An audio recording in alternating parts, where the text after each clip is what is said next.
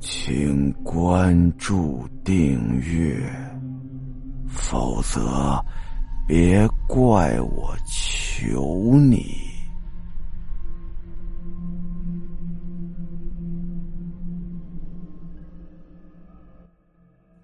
也不知道过了多久啊，就在迷迷糊糊之中，好像有个身影就朝着阿亮走了过来。看那身影很陌生，但似乎又是似曾相识。渐渐的，那个影子走近了他，感觉像是一个女性。虽然他什么都没有说，却让阿亮一下子明白，这是个死神呐。阿亮仔细的盯着那个人，发觉他的面孔并没有传说中的那般邪恶，他很美，也很年轻。他的唇边带着若有若无的笑容，含情脉脉的。这是个温柔的人呐，就像是情人一样，也像天使一般。死神用他那光洁的手指抚摸着阿亮的下巴，摸着他的脖子，就好像是一个母亲在抚摸刚出生的婴儿那般。他的指尖一寸寸的掠过阿亮的皮肤，仿佛城市黑色的夜空里飞过的夜鸟，羽翼轻柔。然后，他的手。在阿亮的脖子上停了下来，缓缓的收紧，越来越紧。阿亮感觉到一阵窒息，越来越喘不过气来，猛然惊醒，睁开眼睛。而那个女的就在一眨眼的功夫，消失不见了，只剩下他坐在原地，大口大口的喘着气。第二天呢，他一直在回忆着昨天的梦境，他心想自己的确是见到了死神了，他感到一种恐惧，但同时又感觉莫名的刺激，甚至期待能够再见到他一面。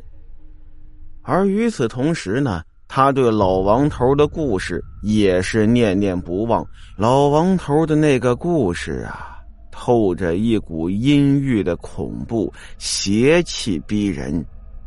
虽然阿亮挺害怕的，但是呢，他还想知道故事接下来的走向，又去问老王头。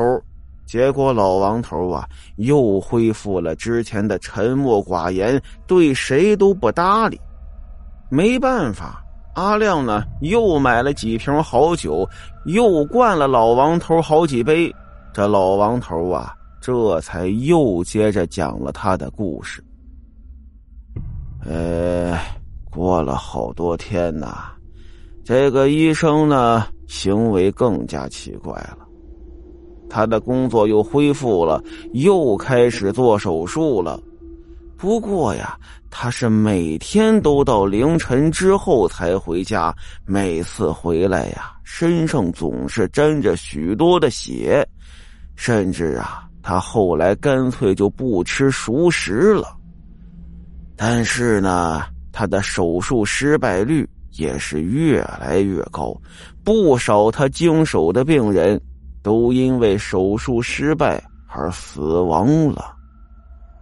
而那些病人的尸体呀，在手术之后总会丢失一些器官。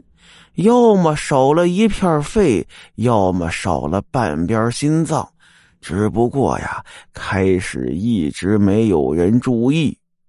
是啊，你想想，谁会专门凑过去看看死者少了什么内脏呢？是吧？大家伙都没往那边去想。但是最痛苦的，莫过于这个医生的老婆。他越来越恐惧不安，但是又不知道该怎么办。他总是在尽力的控制自己不去想，但是他知道他已经到了崩溃的边缘，坚持不了多久了。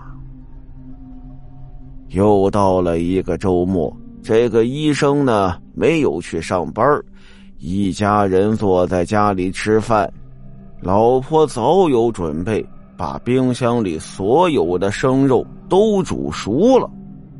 但是啊，这个医生为此在家里头大发雷霆：为什么没有肉呢？他发火的样子呀，吓得妻儿抱头哭了起来。这个医生呢，发了一顿火，感觉肚子饿了，勉强夹起了一块熟肉，很艰难的吃了起来。但是吃着吃着，可怕的事情就发生了。这个医生的一只耳朵突然从脸上掉进了眼前的盘子里头，而这医生却好像根本不知道，用筷子夹起了自己的耳朵，就送到嘴里嚼起来了。这一切的一切。被他儿子看见了，显得非常害怕，战战兢兢的就说：“爸爸，你的耳朵，你怎么吃自己的耳朵呀？”医生理都没理他，继续吃着。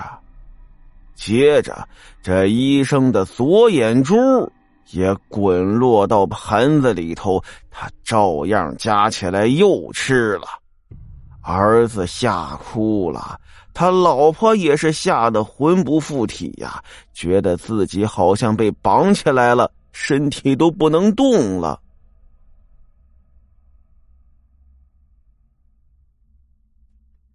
好了，今天的故事到这儿，咱们下集再见。